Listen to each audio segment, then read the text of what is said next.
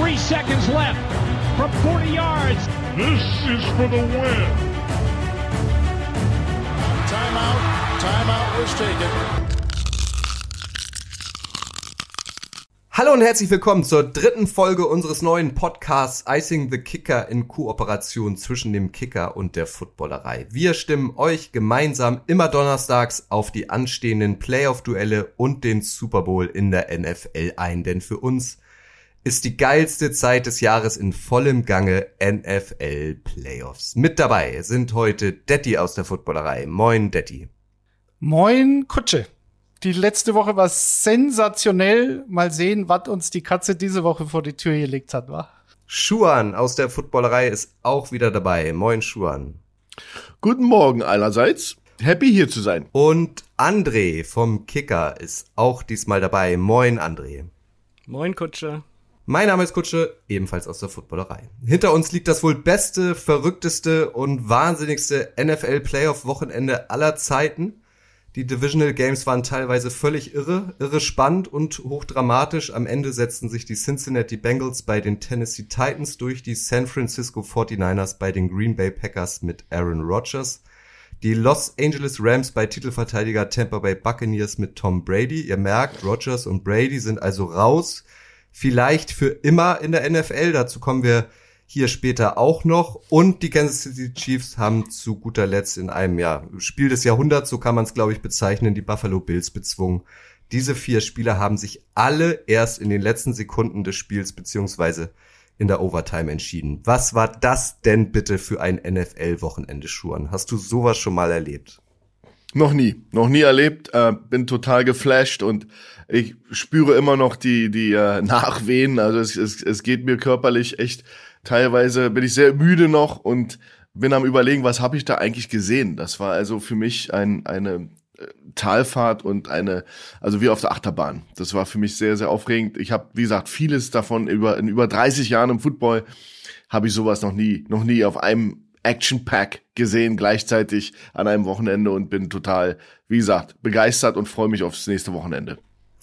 Apropos Aufregung, nun geht's äh, am kommenden Sonntag mit den Conference Championship Games in der AFC und der NFC weiter. Da kämpfen die Bengals bei den Chiefs und die 49ers bei den Rams um den Einzug in den Super Bowl.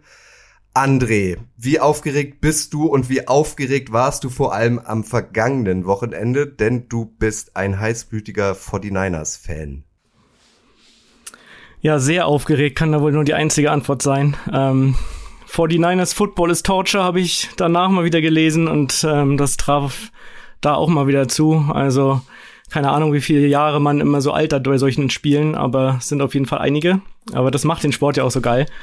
Ähm, war auf jeden Fall kein schönes Spiel im Schneetreiben von Lambo, aber ein legendäres auf jeden Fall auch. Und jetzt bin ich natürlich wieder genauso aufgeregt ähm, für Sonntag und hoffe, dass das dann weitergeht, die Reise dieses Teams.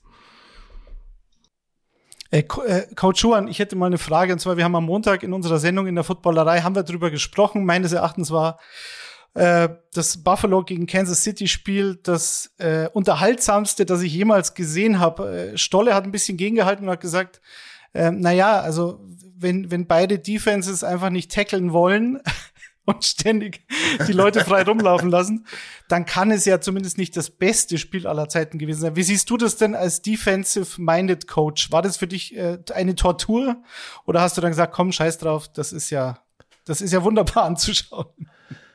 Ja, du musst, du musst ja auch beachten, wen müssen sie denn tackeln? Und ich, ich fand zum Beispiel so, so wahnsinnig, ähm, ja, so, dass das überhaupt geht. Ich hab, fand Tyreek Hill war am Ende, als er seinen letzten Touchdown machte, das war fast so wie Debo, Debo äh, Samuel bei den 49ers. Das war so, ey, Coach, schick mich rein und wirf mir den Ball zu und ich mach dann schon wie damals in der Highschool meinen Touchdown. Also der, der ist ja auch nicht zu tackeln, der Tyreek Hill zum Beispiel. Oder das gibt's ja Spieler und in diesem, in diesem Spiel waren das kompakt sehr viele, die wie, wie Allen selber, wenn er selber läuft, tackle mal diesen, diesen Panzer, wenn der da auf dich zukommt. Also ich fand schon, dass das ein, eine mega Task war für die, äh, für die Abwehrreihen. Aber natürlich auch Buffalo als Nummer eins gerankte Defense muss natürlich irgendein Mittel finden, um diese Leute zu kontrollieren. Also ich glaube schon, dass da, dass das eher so ein Offensive Feuerwerk war, was ich auch gut finde. Aber Defense hat nicht enttäuscht. Also es ist wirklich eine Riesenaufgabe, eine Offense, diese beiden Offense-Reihen zu stoppen. Wir steigen gleich richtig tief in die Championship Games ein. Äh, lasst uns aber wie angekündigt noch mal kurz über Tom Brady und Aaron Rodgers sprechen. Brady, der Goat, ist raus mit Temper. Nix mit dem achten Ring. Und vielleicht hört der 44-Jährige jetzt sogar ganz auf. Brady blockt Fragen zur Fortsetzung seiner Karriere ähm, ab im Moment. Geht Brady tatsächlich in Rente, Schuhan? Kannst du dir das vorstellen? Ähm, äh, kann man sich sicherlich vorstellen, äh, mit 44 Jahren und alles gewonnen. Ich glaube, er wollte so ein bisschen so diesen, der Cowboy reitet in die Sonne, nachdem er den Super Bowl nochmal gewonnen hat. Ich glaube, er hätte letztes Jahr schon abtreten sollen mit der Trophäe. Das wäre dann so das sozusagen das Hollywood-Ending. Die Problematik wird sein, wenn er dieses Hollywood-Ending weiter sucht, dann wird er natürlich noch ein paar Jahre spielen oder versuchen zu spielen. Und dann kann es dieses uglige, der, der Mann, der eben äh, mit einem Hüftschaden da aufs Feld wackelt, wie, teilweise im letzten Spiel Ben Roethlisberger, als er dann ins, zum Spiel rein aufs Feld joggte, konnte man den Unterschied zu den anderen sehen. Das war kein junger Mann mehr. Und ich habe Angst, dass er da sozusagen seine tolle Karriere, die ja die beste ist, die jemals da war, dass er die so ein bisschen ja, dass er die so ein bisschen tarnischt und, und schlecht macht. Aber ich glaube, es ist Zeit, dass er abtritt ähm, und mal jemand anderes ranlässt. Ähm, wird aber schwer, weil ohne, ohne ihn wird Tampa nicht viel gewinnen. Aaron Rodgers auf der anderen Seite, absoluter MVP-Kandidat in dieser Saison, ähm, ist auch raus mit, mit Green Bay, wieder in den Playoffs versagt. Hat der noch weiter Bock auf die Packers, André? Oder guckt er doch noch mal bei den 49ers vorbei, bei deinen 49ers? Weil da wollte er ja eigentlich hin, ganz am Ursprung seiner NFL-Karriere. Nee, da guckt er jetzt, glaube ich, nicht mehr vorbei. Er hat ja auch schon gesagt, dass er auf ein Rebuild oder so ähm, keine Lust hat in, bei den Packers, wobei die Cap-Issues, die die Cappers, äh, Packers da haben, sind, glaube ich, lösbar und letztlich wird er nirgendwo anders ein besseres Team wahrscheinlich kriegen, also rational gesehen. Also ob er jetzt irgendwie nach Denver in die NFC wechseln, äh, in die AFC wechseln wird, kann ich mir irgendwie nicht vorstellen. Ähm, also ich denke mir, es wird wieder viel Diskussion geben und am Ende bleibt er irgendwie doch oder hört ganz auf. Also, dass er woanders nochmal hingeht, kann ich mir nicht vorstellen, aber Rogers ist dann auch wieder alles möglich. Detti, ich habe ähm, letztens in, in Social Media eine ganz interessante Grafik gesehen. Also die Packers hatten ja in den letzten Jahrhunderten, ne, Jahrzehnten muss man sagen, äh, zwei überragende Quarterbacks. Erst Brett Favre, ähm, jetzt Aaron Rodgers. Brett Favre steht äh, in Playoff-Heimspielen bei 12-0, Rodgers nur bei 7-7. Wenn Rodgers jetzt aufhört, ist er dann deiner Meinung nach größer oder kleiner als Brett Favre? Puh, das äh, müssen, glaube ich, Packers-Fans beantworten. Aber die, die grundsätzliche Frage, warum Rogers weitermachen sollte, ist, glaube ich, dann schon der Antrieb, seine Legacy irgendwie noch besser zu machen. Weil äh, da haben wir auch, glaube letzte Woche schon drüber gesprochen, diese, diese Bilanz in den Playoffs für Rogers generell und wie du auch schon sagst, in, in den Heimspielen vor allen Dingen. Und dieser nur eine Ring, den du hast als mehrfacher MVP mit sicherlich keinem schlechten Team. Ja, also er hat ja nicht das Problem, dass äh, Matthew Stafford hatte in Detroit, wo du sagst, okay, in einem anderen Team würde er abgehen und hätte auch eine Chance auf einen Ring. Die hatte Rogers meines Erachtens schon immer irgendwie. Und es ist aber halt nur einer dabei am Ende rausgekommen. Ob er größer ist als Favre, wie gesagt, das müssen Packers-Fans beantworten. Von den Statistiken ist er sicherlich.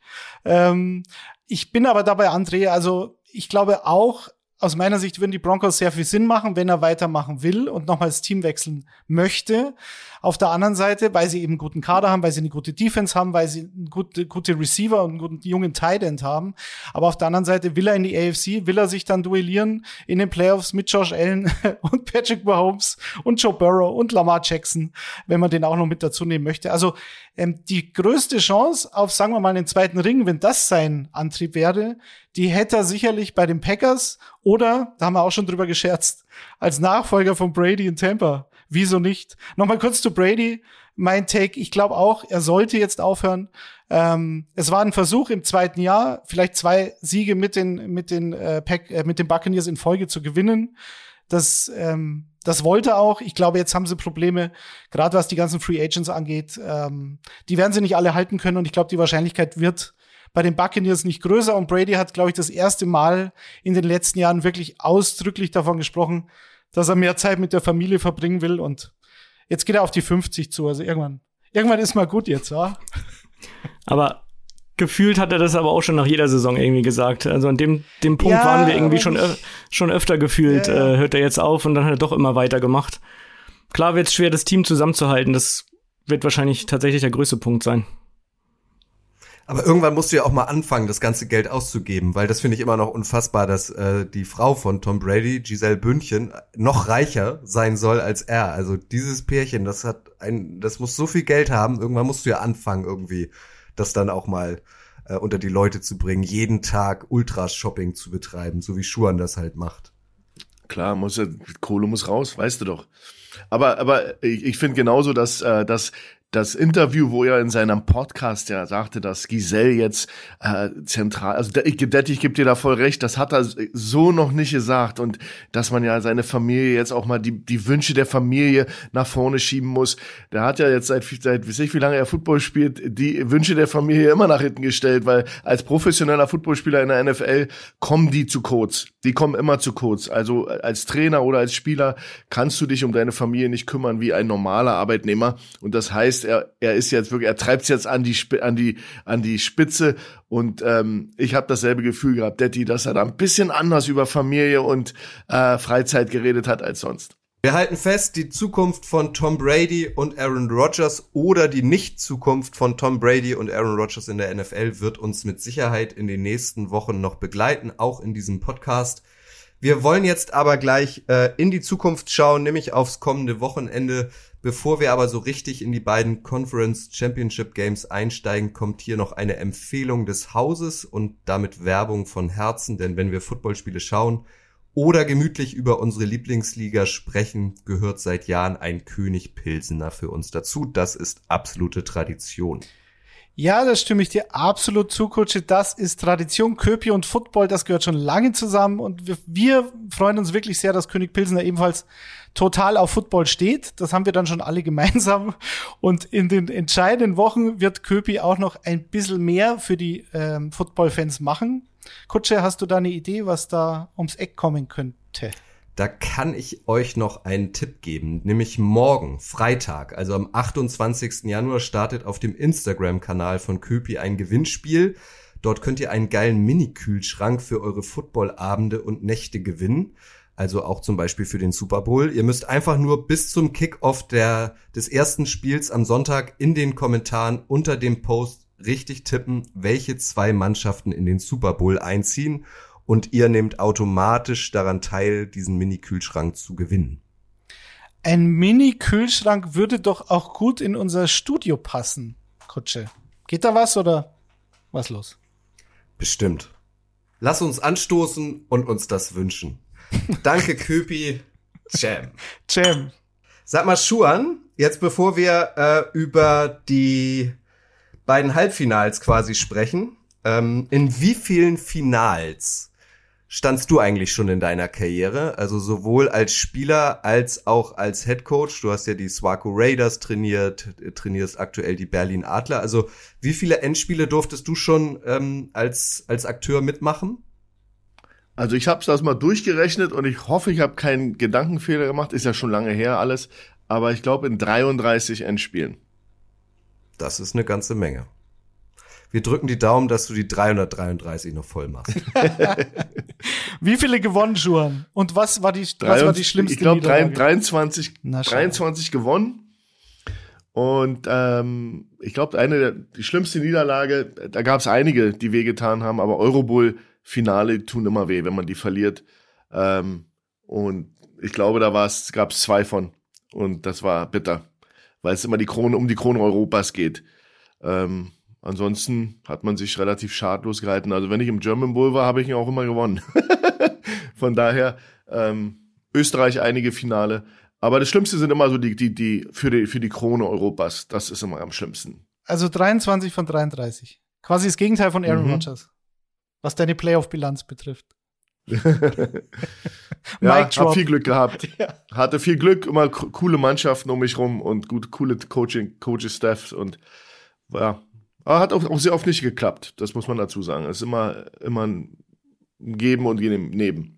Abfahrt, Abfahrt für die Championship Games. Äh, das erste Duell, was wir live verfolgen können, ist das der Cincinnati Bengals bei den Kansas City Chiefs. Chiefs Kickoff ist am Sonntag 21 Uhr unserer Zeit. Burrow gegen Mahomes lautet das Quarterback-Duell. Schuan, sehen wir ein ähnlich episches Duell wie das am vergangenen Wochenende zwischen Mahomes und äh, Allen von den Bills? Ähm, welches Spiel? Bengals Chiefs redest du jetzt gerade? Genau. Du, äh, ich, ich bin denke, in der ich NFL. denke, da brauchen wir Football, nur, da brauchen NFL, wir nur, ähm, Na, das Bengals, war jetzt eine rhetorische Chiefs. Frage, weil wir haben ja in Woche 17 die, die, die, äh, dieses enge Spiel äh, bei, bei den Bengals gesehen. Und ähm, ich denke schon, dass das absolut möglich ist, dass das nochmal so ein richtig, richtig wilder Kracher wird. Also ich erwarte das. Ähm, ich bin mir nicht sicher, ob, ob äh, Kansas City die äh, Jamar Chase Show stoppen kann. Ich bin mir nicht sicher, ob die Bengals äh, Tyreek Hill stoppen können und, und ähm, oder alle Waffen der Kansas City Chiefs ausschalten können, weil davon haben sie ja wirklich viel, viele im Moment. Ähm, ich erwarte absolut einen ne, ne Shootout, ähm, weil ich nicht glaube, dass beide Abwehrreihen genug Waffen haben, um das alles zu stoppen, was da auf dem Feld rumrennt. Wir haben an dieser Stelle einen kurzen Einspieler und zwar von äh, Fabian Niesel, der ist Fitnessexperte, Influencer und Autor und ein großer Chiefs-Fan. Und wir hören jetzt mal rein, was er von diesem Spiel erwartet und dann bin ich gespannt, Detti und André, was ihr dem entgegenzusetzen habt. Das AFC Championship Game am Sonntag Chiefs gegen die Bengals. Ja, wird auf jeden Fall knackig. Noch dazu haben die Chiefs ja vor einigen Wochen das vorletzte Saisonspiel bei den Bengals 34 zu 31 verloren. Und deswegen wird es auf jeden Fall kein Selbstläufer am Sonntag. Klar, nach dem letzten Spiel gegen die Bills, gefühlt dem Spiel des Jahrhunderts, bin ich aber schon sehr zuversichtlich. Man hat gesehen, die Offense ist on fire. Tyreek Hill, Travis Kelsey, Patrick Mahomes, Byron Pringle, Nicole Hartman, wirklich die Jungs haben ein Feuerwerk abgeliefert, das war brutal. Klar, die Defense war nicht ganz so stark. Tyra Matthew musste ja relativ schnell raus. Ich hoffe, der kommt am Sonntag zurück, weil er ist einfach derjenige, der die Abwehr zusammenhält und man hat gesehen, die Defense war nicht gut. Klar, wird kein Selbstläufer, wie gesagt, aber ich denke, dass die Chiefs am Ende mit zehn Punkten Vorsprung gewinnen und dann in den Super Bowl einziehen. Let's go, Chiefs Kingdom. Naja, da muss ich, da muss ich natürlich die Fahne der bengalischen Tiger hochhalten, aber das ähm, ist ja schon eine gute Tradition geworden in den letzten Wochen. Ach, Evan McPherson, ich danke dir vielmals. Das ist, du hast, du hast mir einen schönen, schönen Abend beschert mit dem entscheidenden Free Goal. Ich weiß nicht, ob es diesmal wieder so eng sein wird. Ich befürchte es, oder ich sag mal so, der Best Case für Cincinnati wäre natürlich, wenn es wieder so eng zugeht wie letzte Woche gegen die Titans. Auf der einen Seite muss man mal Props geben an die Koordinatoren der Bengals, Lou Anarumo und Brian Callahan. Ähm, Anarumo ist der Defensive Coordinator, Callahan der Offensive Coordinator. Und lustigerweise ist äh, Brian Callahan der Sohn von Bill Callahan und der coacht schon seit gefühlt 30 Jahren in der NFL äh, Offensive Lines. Ähm, das mag überraschen, weil ich denke, der Elefant im Raum bei den Cincinnati Bengals ist natürlich die Leistung der Offensive Line letzte Woche gegen Tennessee und auch schon die ganze Saison. Sie haben die meisten Sex kassiert, also Joe Barrow lag am öftesten auf dem Hosenboden. Dann kam das Spiel bei den Titans und die Titans haben es geschafft, neunmal Barrow zu sacken und das Spiel nicht zu gewinnen. Ähm, André, hast du das für möglich gehalten, dass sowas ähm, dass, dass sowas überhaupt im Rahmen des Möglichen ist, so viele Sex zu kassieren und ein Spiel nicht zu verlieren. Nee, das, das habe ich eigentlich nicht für möglich gehalten, ehrlich gesagt. Ähm, hatte natürlich dann noch viel mit Ryan Tannehill zu tun auf der anderen Seite, dass das so passieren konnte.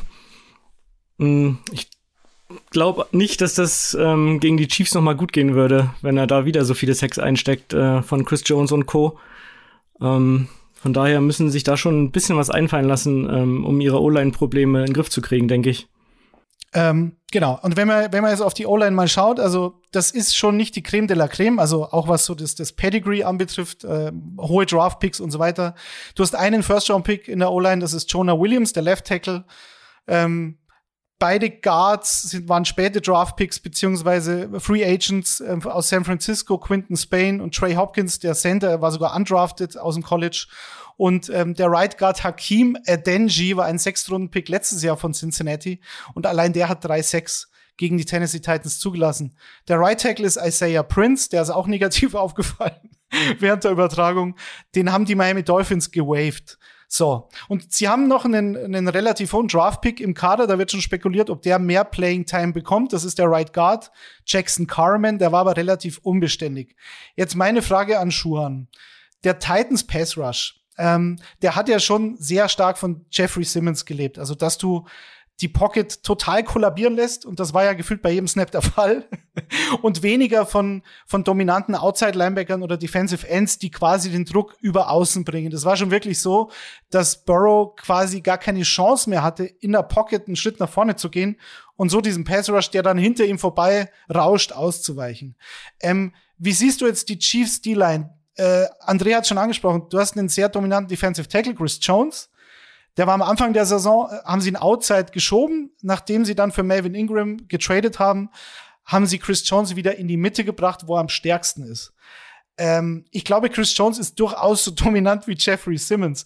Ist es für dich genauso ein Mismatch für die Bengals, wie es die Titans D-Line war, oder gibt es da schon Unterschiede?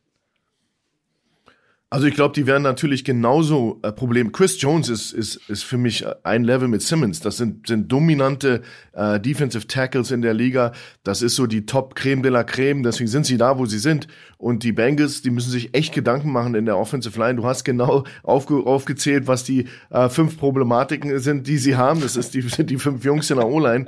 Und ähm, neun Sacks ist eigentlich eine Frechheit. Neun Sacks ist eigentlich eine, wenn die nicht eine gute eingestellte Defense gehabt hätten, hätten in dem Spiel, die, weil für mich war der, der Unterschied in dem Spiel war, dass die Defense der Bengals, die im, im Gegenteil, also das war nicht meine Erwartungshaltung. Ich habe erwartet, dass das der Knackpunkt wird, dass sie dadurch äh, Probleme kriegen und im Gegenteil, die Bengals haben eben Henry und das Laufspiel kontrolliert und haben super gespielt äh, gegen den Angriff der Titans äh, weil Tannehill kann auch nur so gut spielen, wie es die Defense zulässt. Und der hatte, der hatte ein Grottenspiel nach meinem Empfinden. Also ich glaube, Jones kreiert ein Riesenproblem und das wird eigentlich ein Déjà-vu werden für die Bengals und die müssen sich da was einfallen lassen, weil die, die Chiefs Defense hat hat abgeliefert, da kann man nicht nichts sagen. Also die haben wirklich die, die Mannschaft im Spiel gelassen und haben eben auch Playmaker. Unorthodox, aber haben Playmaker. Ich meine, die Chiefs Defense hat ja schon relativ viele Yards jetzt kassiert gegen die Bills. Also ist es durchaus was möglich. Und wie du schon gesagt hast, in Woche 17 war es ja ähnlich. Ne? Also da hatte Joe Burrow vier, fast 450 Passing Yards und vier Touchdowns. Ähm, jetzt noch eine taktische Frage, Schuan ein, ein Bengals Beat Reporter hat spekuliert, dass ein, ein, Lösungsansatz für diese Probleme in der O-Line sein könnte, dass sie aus einem Empty Backfield öfter operieren. Also sprich, relativ viele Receiver auf dem Platz haben, kein Running Back im Backfield stehen haben, sondern nur Joe Burrow und aus der Shotgun es versuchen. Äh, in Woche 17 waren zum Beispiel alle drei Touchdowns auf Jamar Chase aus diesen Empty Sets. Ähm, das führt natürlich dazu, wenn ich nur die fünf O-Liner habe und relativ viele Receiver auf dem Platz, also sagen wir mal vier Receiver, ein Tight End, dass beim Gegner in der Defense auch relativ viele ähm, Defensive Backs stehen und dann auch die gegnerische D-Line nur mit vier Mann rushen kann. Ist das für dich ein Ansatz oder ist das einfach nur graue Theorie und ändert nichts dran? Wenn die fünf Jungs nichts geblockt kriegen, dann ist es völlig wurscht, wie die Formation aussieht. Also, also ganz ohne Running Back spielen ist ja eine, eine weit verbreitete Taktik in der NFL dieses Jahr. Also man sieht ja überproportional viel Empty. Ähm, aber du gibst natürlich dadurch komplett das Laufspiel auf. Also du wirst eindimensional. Da musst du unheimlich aufpassen, weil kein Running Back im Backfield wirst du, kannst du Quarterback Draws laufen, also dass er selber läuft, aber das würde ich mit einem äh, mit einem Joe, Joe Burrow nicht machen ähm, der sicherlich noch äh, äh, überall blaue Flecken hat vom letzten Wochenende. Also das ist sicherlich eine Taktik, die kannst du machen. Solltest du auch, auch drinne haben, haben viele NFL-Teams drinne, aber das ist eine situational Offense. Das ist keine, womit du jetzt ein Spiel durchspielen kannst. Du musst mixen in, in, ins Laufspiel etablieren. Du, Football kommt immer wieder zurück zu den alten Qualitäten. Laufspiel und Defense. Das wird eben die Grundlage sein, um in den Super Bowl zu kommen. Und ich bin ein ganz doller Verfechter dieser, dieser Theorie. Und Defense haben sie ja schon abgeliefert. Jetzt, jetzt, äh, und mit Mixen haben sie natürlich auch alle Möglichkeiten der Welt. Aber nur Lauf, nur Passspiel, Empty Backfield, da werden sie sich verbrennen dran. Nicht nur, nicht nur. Aber die Theorie war, dass sie es einfach öfter versuchen, um so halt ähm, quasi diesen Pass Rush nur, dass, dass, die, dass die Chiefs den Pass Rush über Blitze hauptsächlich dann generieren und gegen den Blitz ist Joe Burrow einer der besseren in der Liga. Wir haben euch, wir haben auch euch gefragt, ähm, ob ihr spezielle Fragen habt äh, zu diesem Duell. Ähm, wir wollen euch ja auch quasi eine Stimme in diesem Podcast geben und unter anderem kam eine Frage über Instagram von Lukas 060793, der da fragt, ist es ein Vorteil, dass die Divisional Round bereits dass die Bengals die Divisional Round bereits am Samstag gespielt haben. Also die Bengals haben quasi einen Tag mehr frei gehabt, weil sie haben schon Samstag die Titans geschlagen und die Chiefs im allerletzten Spiel letztes Wochenende am Sonntag erst die Bills. Frage an euch und ich würde noch eine Frage ranhängen und bei Vorteil bleiben. Wir haben schon angesprochen, vor vier Wochen haben die Bengals bei den Chiefs gewonnen. Ist das auch ein mentaler Vorteil? Es ist natürlich immer ein Vorteil, wenn du einen Tag vorher äh, bevor vor der Gegnerantritt spielst. Aber das ist minimal in den Playoffs, weil das, wir reden hier über vielleicht 24 Stunden. Das macht schon einen Unterschied. Äh, wenn du jetzt zum Beispiel verletzt bist, kann das einen Unterschied machen, ob du dann einsatzfähig bist oder nicht. Aber also grundsätzlich in den Playoffs, ähm, ja, es ist natürlich cool, wenn du einen Tag vorher dir Football angucken kannst und du weißt, morgen steigst du in die Playoffs mit ein. Ähm, das ist immer eine, eine gute Sache. Ansonsten würde ich das nicht überbewerten. Ich würde eher überbewerten und auch wirklich als ernsthaften ähm, äh, Punkt äh, heranziehen, ist, dass man eben als Cincinnati zu Hause in Woche 17 gewonnen hat gegen Kansas City und dass man bewiesen hat, dass man diese diese Mannschaft, die ja wirklich loaded ist, dass man die geschlagen hat und die Waffen eben da wie Kelsey haben sie ja relativ gut kontrolliert in dem Spiel, dass da viele gute Dinge passiert sind, die man in der Abwehr machen kann, um diesen explosiven Angriff zu stoppen und nochmal drüber nachzudenken, wie haben wir denn die niedergerungen? Weil das war eine enge Kiste. Wie haben sie die denn niedergerungen? Und das sind so alles Erkenntnisse, die du aus dem Sieg natürlich eher rausziehen kannst, als aus einem negativen Niederlage. Da weißt du dann nur, ja, die haben uns geschlagen, deswegen und deswegen aber du hast das Gefühl des Sieges nicht. Wir haben letzte Woche ja auch ähm, immer mal auf die Duelle der Trainer geschaut. Jetzt haben wir bei den Bengals ähm, Zach Taylor noch relativ unbescholten, ähm, relativ jung im Vergleich zu Andy Reid von den Chiefs, der gefühlt schon alles gesehen hat in der NFL. Wie viel Prozent Schuhan macht dann noch mal die Coaching-Position aus? Äh, Stichwort kühlen Kopf bewahren. Macht viel aus. Also das äh, gibt sicherlich, also in der NFL ist immer relativ, weil das ist ein großer Coaching-Staff. Da sind viele, wenn es ein junger Coach ist, dann hat er meistens auch Veteran-Coaches um sich herum, die eben auch sich um, um bestimmte Dinge kümmern, wie kühlen Kopf bewahren, Situationen richtig einschätzen. Aber ich glaube schon an diese, dass so die alten Hasen sind gefährlich. Da, die sind eben schon im, im Feuer gewesen und ich glaube, dass das ein Vorteil ist, wenn du einen, einen Veteran-Coach hast, der schon da gewesen ist, der weiß, was, was wichtig ist. Da gibt's dieses Try und Error nicht mehr, dass du Sachen ausprobieren musst und dann, ah, beim nächsten Mal machen wir es dann anders in den nächsten Playoffs, wenn du die überhaupt mal erreichst. Also da gibt's Erfahrungswerte, die, glaube ich, da, wo ein älterer Coach, erfahrener Coach auf alle Fälle viel guten Input geben kann in eine Mannschaft und die besser vorbereiten kann. Ja, und gerade bei, äh, ja, und gerade bei Zach Taylor gibt's ja auch immer wieder die Kritik an seinen Playcalls, ähm, dass Burrow da überhaupt nicht geschützt wird, mal von außen, ähm, eben immer diese vielen Sacks einstecken musste jetzt zuletzt. Ähm, und das ist ja durchaus oft die Kritik, dass die Bengals, obwohl sie jetzt so weit gekommen sind, ähm, das eher trotz Zach Taylor anstatt wegen Zach Taylor ähm, geschafft haben. Weiß nicht, was Detti dazu sagt. ja, die Diskussion hatten wir auch am Montag. Also wenn ein Headcoach ähm, ein, eine Franchise in ein AFC Championship Game führt, zum ersten Mal seit 1988.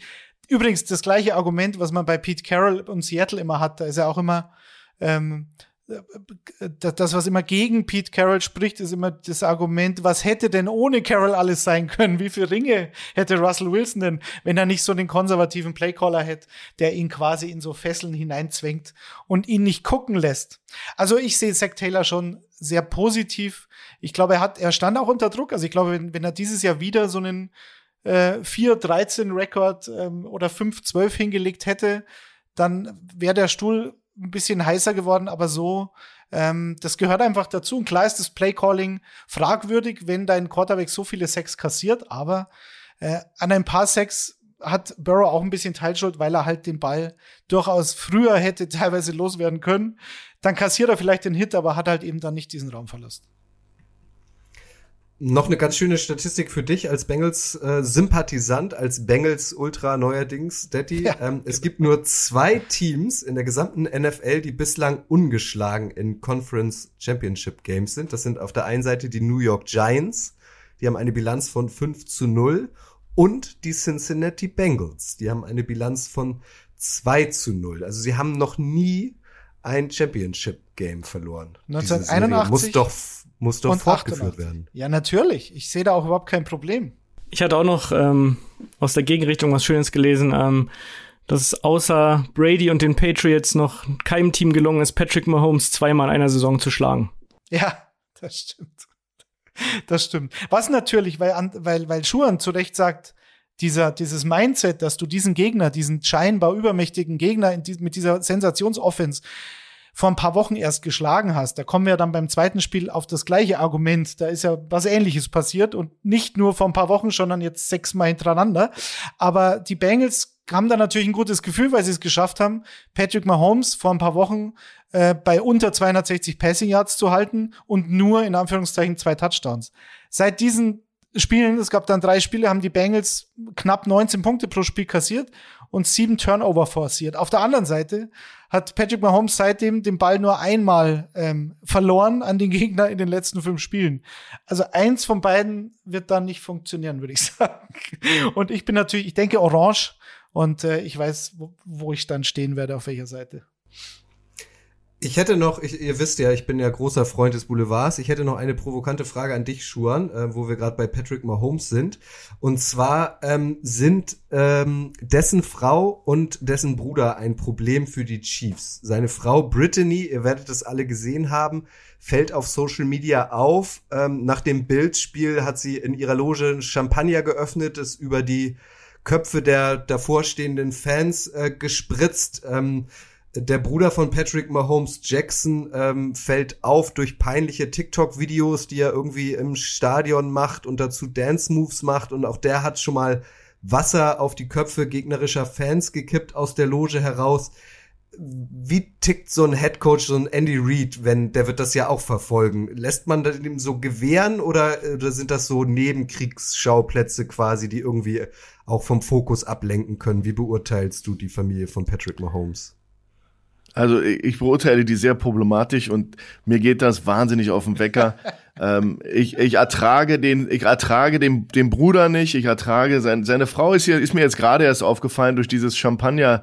Äh, machen. Ich hätte ihr ein, Bierglas ins Fenster geschmissen, aber das, ich bin da auch anders ge, gewired. Ähm, äh, aber nicht ohne, ohne böse Absicht, einfach nur hier, wir teilen dann mal unsere Getränke. Aber der, der Bruder geht mir wahnsinnig auf die Nerven und ich, ich, ich verstehe nicht, warum da auch der Patrick nicht was macht in, in, in diese Richtung. Vielleicht macht er das auch, vielleicht ist es ihm auch vollkommen egal. Vielleicht ist es dieses Entitlement von, von solchen Familien, weil im Endeffekt sind sie beide Entourage an, am Star. Sie sind eben, sie hängen an der halben Milliarde, die der Mann verdienen wird und ähm, sind eben einfach nur ein Anhängsel. Aber das ist natürlich auch ein Anhängsel, was laut immer mehr in die Medien kommt und immer mehr ähm, auch negativ auffällt. Und das kann wird sich nicht dieses Jahr, aber das kann in den nächsten Jahren ein Problem werden für ihn, weil natürlich so sowas ablenkt und irgendwann wird ein äh, Andy Reid auch sagen, du Patrick, krieg mal deine Familie im Griff. Ich glaube, das ist jetzt noch nicht so weit, noch ist es zu klein und die die die es ist ja auch sehr magnifiziert. Also du hast ja du hast ja die die die die Presse, die Gossip Presse hängt natürlich da dran und und die TikTok Videos. Das ist aber alles noch weit weg von Andy Reid, der mitten in der Saison ist. Der hat ganz andere Sachen. Ich glaube, bin mir nicht sicher, ob der das überhaupt weiß. Aber das wird irgendwann ihm, wenn es dann ein Problem wird, wie tanzen auf dem Logo des Gegners oder auf einer Memorial äh, äh, äh, auf dem Gras, was ja für die Sean Watson, äh, nee, für, für die Sean, wer war der, der Safety von Washington, der, der äh, Sean Taylor, da ist ja, da, da hat er auch irgendwie drauf getanzt. Ähm, das waren so Dinge, die sehr negativ auffallen. Und das kommt sehr wohl in die Presse und auch in die, in die, in die äh, Gegend von Andy Reid. dann wird er was machen müssen. Aber grundsätzlich geht der mir voll auf die Nerven, der Bruder. Und ähm, ich glaube, der braucht mal eine hinter die Ohren, aber da bin ich vielleicht auch anders gestrickt. mir, mir geht er, mir geht er am Arsch vorbei. Dabei bist du auch ein begnadeter Tänzer, Daddy. Also du, also wenn einer richtig gut tanzen kann, dann ja du. Ähm, kannst du dir da noch was abgucken, so ein paar Dance-Moves? Nein, nein, nein, nein, nein. Ich, ich habe auch noch kein Video von dem Typen von Jackson Mahomes. Von Jackson Mahomes habe ich mir noch kein TikTok-Video komplett angesehen. Das Problem ist, glaube ich, diese Demut, die da fehlt und, und das ist auch die Leute, das ist das Problem, was den Leuten also auf die Eier geht. Dass diese, diese, diese privilegierten Menschen halt nicht verstehen, dass es halt irgendwie ein bisschen arrogant rüberkommt, was sie da tun. Aber wie gesagt, mir ist es völlig egal. André, wie stehst du zur, zur Causa Familie Mahomes, Brittany und Jackson? Was, was geht ab?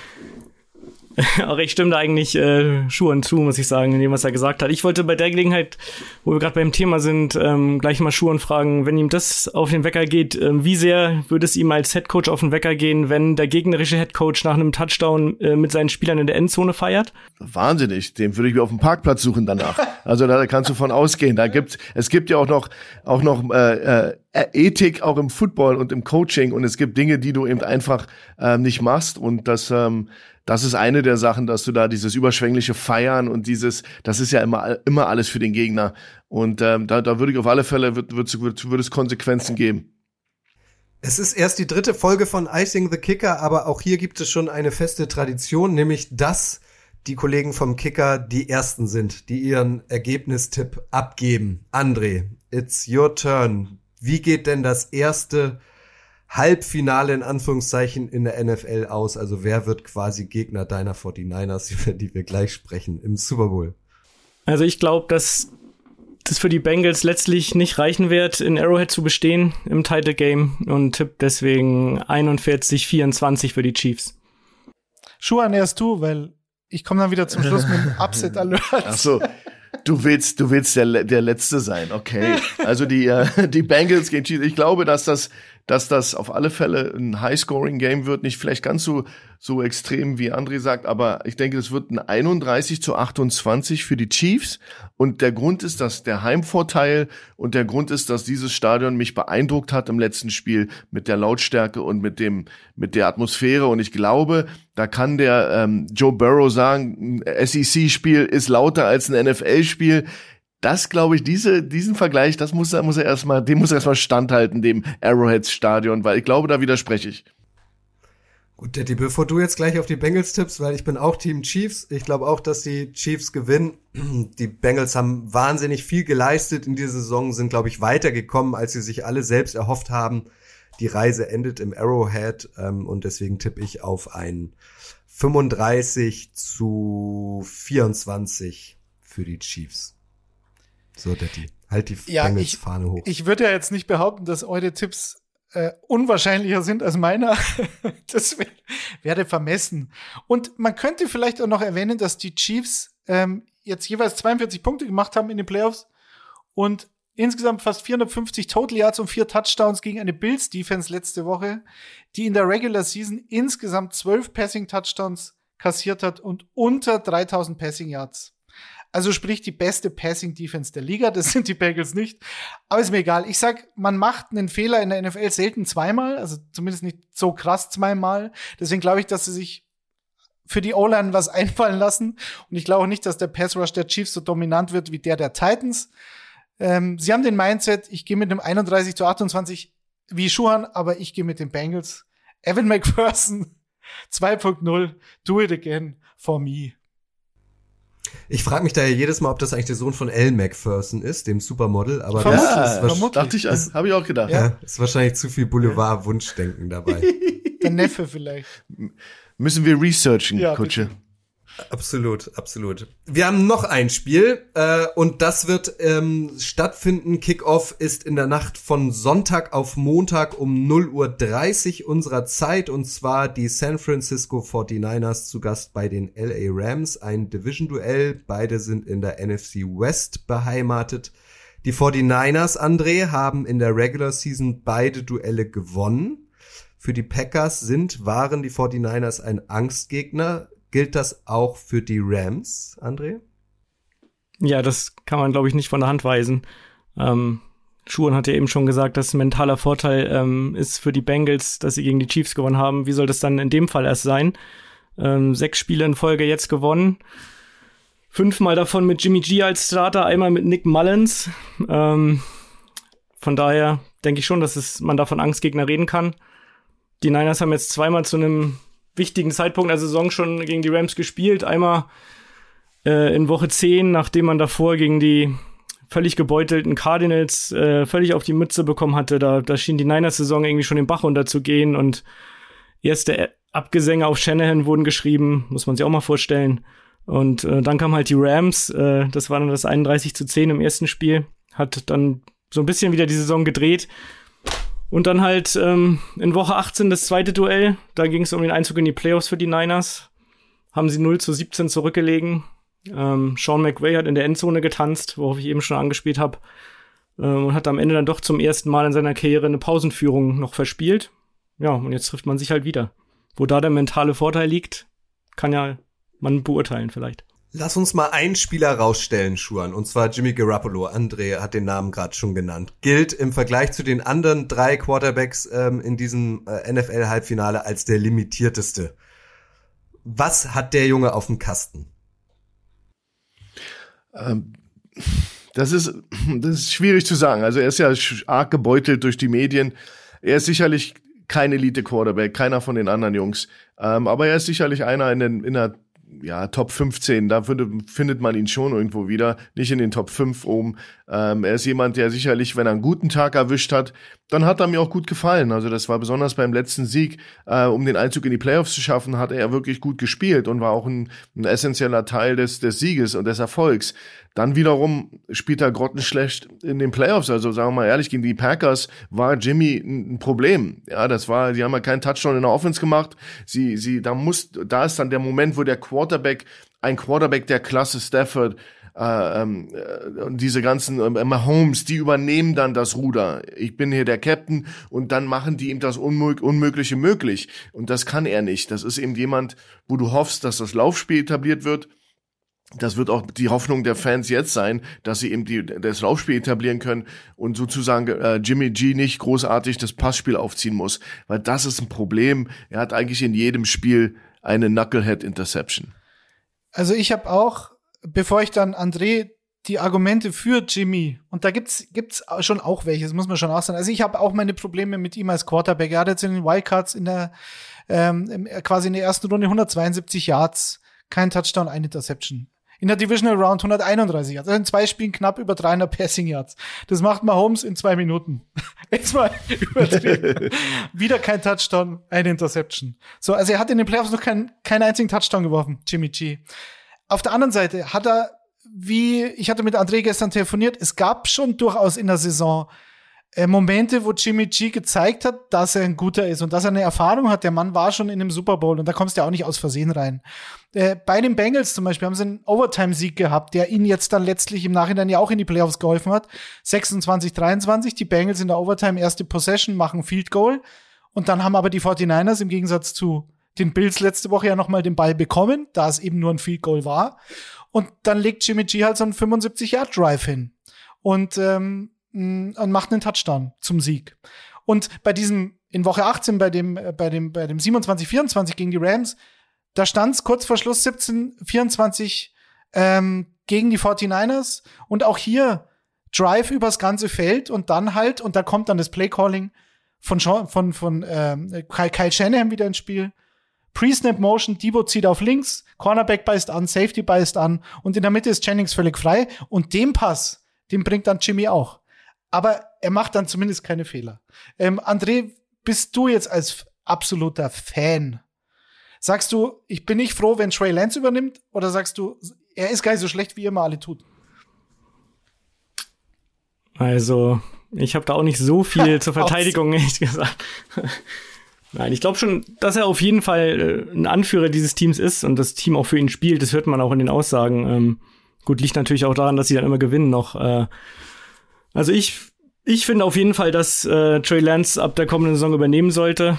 Ähm, für die Niners läuft der Plan jetzt eigentlich gar nicht so schlecht. Äh, sie spielen eine erfolgreiche Saison und keiner würde sagen, dass sie es wegen Jimmy Garoppolo tun. Ähm, deswegen finde ich, dass man ähm, den Third Overall Pick da nicht noch eine Saison auf der Bank sitzen lassen kann und dass äh, Lance übernehmen sollte.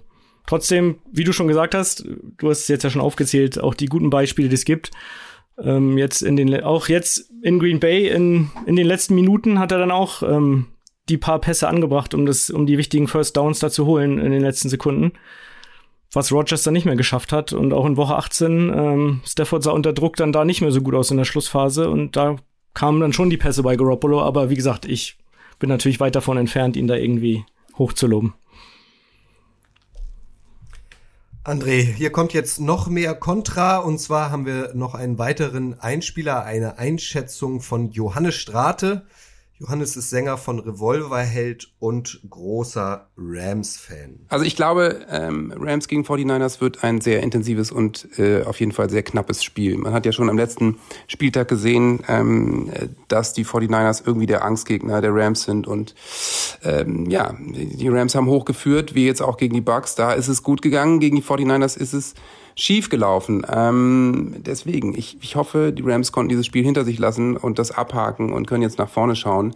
Aber Garoppolo und, und Kittel sind natürlich wahnsinnig gut drauf und die haben eben diese Leichtigkeit, habe ich das Gefühl, ähm, die hatten die eben in den letzten beiden Spielen auch, was den Rams gerade so ein bisschen fehlt. Wir spielen dann irgendwie souverän und gut und äh, gehen, gehen gut in die Halbzeit und dann kommt so ein bisschen äh, der Zitterarm raus. Und ich hoffe, dass wir das jetzt gegen die 49ers ablegen können. Naja, also wer eine gewisse Leichtigkeit hat, meines Erachtens, ist äh, mein Freund Matthew Stafford. Also er hat six Total Touchdowns. Ich glaube, vier Passing Touchdowns, zwei Rushing Touchdowns, keine Turnovers in der Postseason in diesen Playoffs und äh, Cooper Cup, ähm, sein Partner in Crime, hatte letzte Woche neun Catches, 183 Yards. Also das ist ja langsam nicht mehr zu glauben, was Cooper Cup da macht. Und wenn Stafford und Cup diese Leichtigkeit haben, gegen den Pass Rush der 49ers, bei Third Downs, also die Nummern von Cooper Cup bei dritten Versuchen äh, und bei Blitzen vor allen Dingen äh, gegen Stafford sind nicht von dieser Welt. André, Nick Bosa und Eric Armstead können da aber Partycrasher sein. Oder nicht? Doch, auf jeden Fall. Also die D-Line der 49ers hat man jetzt ja wieder in Lambo gesehen. Überragend. Ähm, inzwischen schon auch nicht mehr nur Bosa, wie das lange Zeit nochmal war. Da haben sie eine ganz gute Rotation inzwischen schon reinbekommen. Auch die, die Coverage in der Secondary hat gepasst, ähm, um erst Prescott und dann Rogers da auch die Targets ein bisschen zu nehmen. Also ich denke schon, dass da auf jeden Fall was geht. Und wie gesagt, wenn man den Druck auf Stafford aufbaut, dann, dann macht er dann wird er unsicher und macht Fehler. Bin ich von überzeugt. Und weil du die Turnover angesprochen hast, die haben die Rams ja nun natürlich äh, in, in Tampa an anderer Stelle auch äh, liegen lassen. Ähm, weiß nicht, drei, drei Fumbles, einmal dieser missglückte Snap, ein Field Goal haben sie auch noch verschossen. Also das, so viel sollten sie sich nicht leisten am, am Sonntag, denke ich. Ja, und ich glaube, wenn sie sich das nicht leisten am Sonntag, dann, äh, dann werden sie dieses Spiel auch gewinnen gegen die 49ers. Die Rams sind eben äh, loaded. Die haben für mich mit den 49ers aber zusammen die zwei besten letzten Defense-Reihen in, in den Playoffs. Äh, die 49ers spielen super Defense im Moment und ähm, wir brauchen nicht über die über die Rams Defense reden, was da ist. Ich habe nur manchmal das Gefühl, dass Jalen Ramsey so ein bisschen lustlos spielt, dass er der ist eben eine, eine Diva in der Hinsicht. Also als er Evans ihn smoked an der Seitenlinie für einen Touchdown, dann war es ja auch wieder der Fehler von allen anderen. Das ist so ein bisschen was mir aufstößt. Ähm, und da sollte man in der Abwehr vielleicht den auch nicht immer auf eine Insel setzen mit dem besten Receiver, sondern ihm, ihm, ihm auch Hilfe geben. Dann kann man da sogar noch viel besser aussehen. Pass Rush ist monströs bei beiden Teams. Äh, sie können Pressure generieren, ohne zu blitzen. Das ist immer viel wert. Also beide Abwehrreihen sind stark. Ich schätze aber den Angriff von der Rams eben einfach auch stärker ein. Von daher, äh, wenn die, wenn die alle, wenn die diese Phase der vier Fumbles, weil das machen wir uns nichts vor, sie haben Temper zurück ins Spiel gelassen. Wenn, wenn, wenn sie diese Fumbles nicht gehabt hätten, dann wäre es nicht mal eng geworden, das Spiel. Und das darf man nicht vergessen. Das passiert den Rams aber auch nicht jedes, jede Woche. Und das ist, müsste die Angst der 49ers sein, dass die wieder eine ihrer besseren äh, Performances abliefern, weil dann, dann sind die eben, eben höchst explosiv und mit der Defense, wow. Ja, wobei die, klar, ähm, die Run-Defense der Rams ist natürlich super cool. Ähm, trotzdem in den beiden Spielen gegen die 49ers hat das nicht so gut geklappt. Äh, die Zahlen habe ich nochmal rausgesucht. Ähm, 145,5 Rushing Yards zugelassen im Schnitt. Ähm, 44 äh, Rushes waren es in Week 10 und 31 in Week 18. Also ähm, das hat schon geklappt. Und ich ja, denke, du hattest auch gesagt, Ja. Sie haben beide Spiele verloren gegen die 49ers vorher. Aber es gibt so eine, so, so eine Regel oder ein, ein, ein Spruch im Football. Es ist unheimlich schwer, jemand dreimal in einer Saison zu schlagen. Und da ist viel Wahres dran. Ja, das ist, habe ich selbst schon erlebt. Also du kannst sehr souverän auftreten in der regulären Saison, dann geht's in die Playoffs. Ups, plötzlich ist es genau andersrum. Also drei, ein Team dreimal in der Saison zu schlagen, ist irgendwie so ein verhexter Spruch und hat irgendwie auch äh, Bedeutung im Football, muss ich dir leider sagen. Mag, mag natürlich an dieser, sein. An dieser Oh. Stelle. Nee, Entschuldige, Entschuldige, André, ich habe dich unterbrochen. Sag nochmal. Nee, ich wollte sagen, hat äh, Schur da natürlich recht und weiß das natürlich auch viel besser. Ähm, aber ja, äh, dass Aaron Rodgers alle Playoff-Spiele gegen die Niners verliert und dass die Niners jetzt schon sechsmal in Folge die Rams gewonnen haben, auch in den widrigsten Situationen, sage ich mal, wo sie eigentlich total schlecht drauf waren, das äh, zählt natürlich trotzdem auch ein bisschen was. Deswegen, also ich glaube auch, es wird ein super enges Spiel. Da werden äh, Turnover entscheiden und dass es die Jimmy G Interception geben wird, ist ja auch eigentlich sicher. Also von daher ähm, denke ich, muss man das schon mal einplanen auf jeden Fall. Aber wie gesagt, letztlich, gut, das wird ein super intensives Spiel. Die beiden Teams mögen sich auch nicht besonders. Ähm, von daher, klar, also ich, ich würde sagen, die Rams sind auf jeden Fall besser besetzt, aber die Niners sind das bessere Team, falls das Sinn macht. Und ich finde auch die, die Story Sean McVay gegen Shanahan wahnsinnig interessant. Selbe Coaching Tree, selbe, aus demselben äh, äh, Ursprung kommen sie her, haben dieselben Background.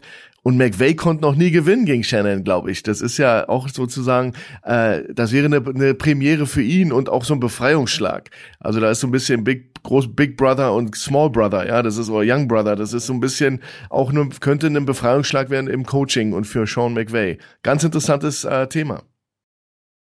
Ich wollte an dieser Stelle euch nochmal zu Wort kommen lassen, weil auch zu diesem Spiel haben wir eine Frage aus der Community bekommen äh, von 49ers Empire Germany über Instagram. Und da wird gefragt, warum werden die 49ers seit Wochen totgeredet und stehen nun im Championship Game. Die Frage zielt ja darauf, dass die 49ers ähnlich wie die Bengals eine Überraschung sind, dass sie so weit gekommen sind. Das hätte wahrscheinlich vor, vor ein paar Wochen keiner geglaubt. Also was meint ihr, warum liegt das nur an Jimmy G? Oder warum ähm, werden die 49ers, obwohl, wenn man euch so lauscht, ähm, sie ja ähm, zumindest gegen die Rams immer gut aussahen, ähm, so, so klein geredet? Wurden sie doch gar nicht. Also in den Wildcards waren sie, waren sie also in aller Munde als das Team, das eben überraschen kann. Dann hast du äh, auch gegen Green Bay, ich bin da auch ein sehr äh, fleißiger Hörer von US-Podcasts und, und, und Experten, lese viel. Das, das war nicht so. Also die 49ers galten sehr wohl als Favoritenschreck und haben alle Waffen und können, können abliefern. Also das ist jetzt nicht so, ein, so eine extreme Underdog-Rolle gewesen, wie man sich das vielleicht wünscht. Ähm, da muss ich widersprechen. Aber natürlich gibt es bestimmte Faktoren für Favoriten, eben auch Abschluss der regulären Saison, äh, wie, wie ein First Seed sein. Da wurde sicherlich Green Bay viel, viel Credit gegeben äh, für die Saison, die sie abgeliefert haben. Aber aber es war nicht so, dass die 49ers bei allen Bookies äh, sozusagen als als als äh, hinterherhinkten. Also ich hatte nicht das Gefühl bei den beim Hören dieser Podcast, beim Lesen dieser dieser Artikel, dass das immer so war, dass die 49ers ein Underdog sind. Also ich glaube, die Bookies hatten jetzt gerade gegen die Packers, glaube ich, schon recht weit hinten, aber ja, prinzipiell habe ich es auch nicht so gesehen. Ähm, jetzt gerade in den ersten beiden Spielen, ähm, die Cowboys und die Packers Run-Defense war eigentlich jetzt ein gutes Matchup für die, für die 49ers. Gut, gegen die Packers hat es nicht unbedingt so gut geklappt mit dem Run. Ähm, ja, also ich persönlich habe es natürlich sowieso nicht so gesehen. Äh, von daher kann Daddy das vielleicht am, äh, auch noch mal sagen, wie er das sieht. Also für mich waren die Niners da immer, das äh, war immer im Bereich des Möglichen, dass sie diese Spiele gewinnen. Und genau wie jetzt gegen die Rams, äh, erst recht. Naja, es war ja, es war ja vor Woche 18 war ja die Frage, wären es die Saints oder wären es die 49ers? Und ich glaube, der, der Common Sense war schon in der NFL, ähm, bitte lass es die Saints sein. Weil die haben natürlich eine super Defense, deswegen waren sie ja noch ein Thema, überhaupt in die Playoffs zu kommen. Aber die 49ers, die können dich halt an einem guten Tag in Grund und Boden rennen. Und du hast es vor zwei Jahren im NFC Championship Game gesehen. Die haben die Packers, da hat Jimmy G nicht mal zehn Pässe geworfen, weil dieses Team in der Lage ist, und zwar aufgrund dieser Formation, aufgrund dieser Kreativität mit diesen Pre-Snap-Geschichten und, und da Spieler frei zu schemen, dass sogar so ein Jimmy G dich schlagen kann, ohne viel Risiko gehen zu müssen, sozusagen. Also, und das ist, glaube ich, das Hauptproblem, was, was gegnerische Teams mit dem 49ers haben, dass du das Laufspiel, wenn es ins Rollen kommt, nicht stoppen kannst. Und eine Statistik noch in Woche 18 hat San Francisco den Ball, ist den Ball gelaufen bei fast 75 Prozent der Early Downs, also First und Second Down, sind sie gelaufen. Das ist auf der einen Seite extrem ausrechenbar. Und Eli Mitchell hatte, glaube ich, 21 für 85. Das ist nicht sensationell. Aber wenn es zu stoppen wäre, dann ähm, ist es auch eine gute Bilanz, sag ich jetzt mal. Also mich wird der Ansatz interessieren, wie die 49ers in das Spiel gehen. Aber wahrscheinlich lauflastig. Ja, das würde ich auch äh, vermuten, aber eben auch diese, diese Toughness, die das Team hat, auch auswärts zu bestehen, das macht sie halt auch dieses Jahr auf jeden Fall richtig aus, würde ich sagen. Also die sind einfach nicht klein zu kriegen, auch wenn sie noch sonst so abgeschrieben werden.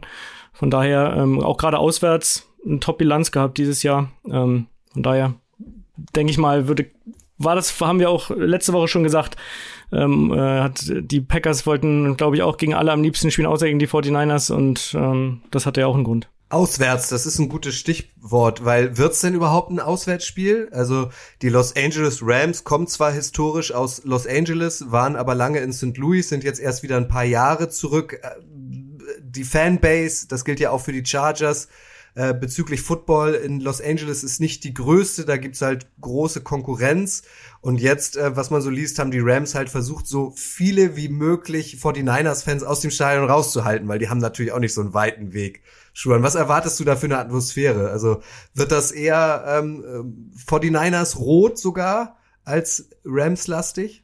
Da bin ich mir nicht so sicher, aber es werden sicherlich, es wird nicht so ein typisches Heimspiel werden. Ich glaube, das wird eher so, so, ein, so eine Super Bowl-Atmosphäre haben, wo eben ein Haufen Leute sind, die beide, beide Lager anfeuern. Und ähm, ich glaube, die Rams werden es schwer haben, die, die Niners und das Rot aus ihrem Stadion rauszuhalten, ähm, weil es einfach auch, wie du sagst, sie sind so nah beieinander.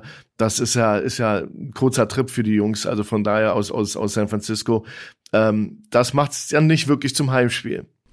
Ja, nach dem nach dem Spiel in Woche 18 hatte ja auch McVay gesagt, ähm, dass es sie auf dem falschen Fuß erwischt hat, äh, wie viele 49ers-Fans da da waren. Da sollen es, irgendwas man so gelesen hat, ungefähr 70, 75 Prozent rot gewesen sein. Ähm, die, die, die Frau von Matty Stafford hatte in ihrem Podcast am nächsten Tag gesagt, sowas hat sie noch, äh, hätte sie noch nie erlebt und dass ihr Mann den Silent Count machen musste und Jimmy Garoppolo nicht ähm, und so weiter. Also das wird auch diese Woche schon wieder eine Rolle spielen. Ich glaube nicht, dass es ganz so krass wird wie in Woche 18 wahrscheinlich, weil es ja schon, da ging es für die Rams, ja, da waren sie schon in den Playoffs qualifiziert, da ging's, sind vielleicht viele dann eben nicht hingegangen dort in Los Angeles, aber das wird auf jeden Fall ausgeglichen, denke ich. So, André, ausgeglichen. Trotzdem musst du jetzt hier einen Ergebnistipp rausfeuern. Wie hoch gewinnen deine 49ers denn? Ähm, ja, ich, ist ja klar. Also ich hoffe natürlich erstmal, dass es meinem Team nicht so ergeht wie den Teams der anderen Kicker-Kollegen, die hier in den ersten beiden Folgen waren, die danach verloren haben. ähm, wobei es bei den Eagles jetzt abzusehen war und bei den Packers auch schön. Ähm, von daher tippe ich mal 27, 21 für die Niner. Ja, aus meiner Sicht schon, ja. Gruß nochmal an Grille. Ähm, 27, 21 für die Niners. So, kurz und schmerzlos. Schuhan? Meine einer. Also ich glaube, da treffen zwei klasse Abwehrreihen aufeinander. Ich sehe aber noch den X-Faktor, ähm, der Cooper Cup, OBJ. Ähm, da gibt's so viele, die jetzt gerade sehr, sehr pumped up sind und harmonieren miteinander mit Stafford. Und Stafford, wie gesagt, der wie Daddy sagt, ich glaube, der spielt frei auf. Wer so einen Zuckerpass mit auslaufender Zeit da hinten raushaut noch. Und äh, das ist, äh, das ist locker sein und äh, den Moment genießen. Ich glaube, das wird ein 24 zu 21 für die Rams. Ähm, Heim, Heimvorteil gibt's nicht wirklich, aber ich glaube, die Defense ist ein gewichtiges Argument, dass Jimmy Garoppolo da echte Probleme kriegen wird. Aber sie machen trotzdem drei Touchdowns. Ich bin der Meinung, dass genug äh, Firepower da ist für die 49ers.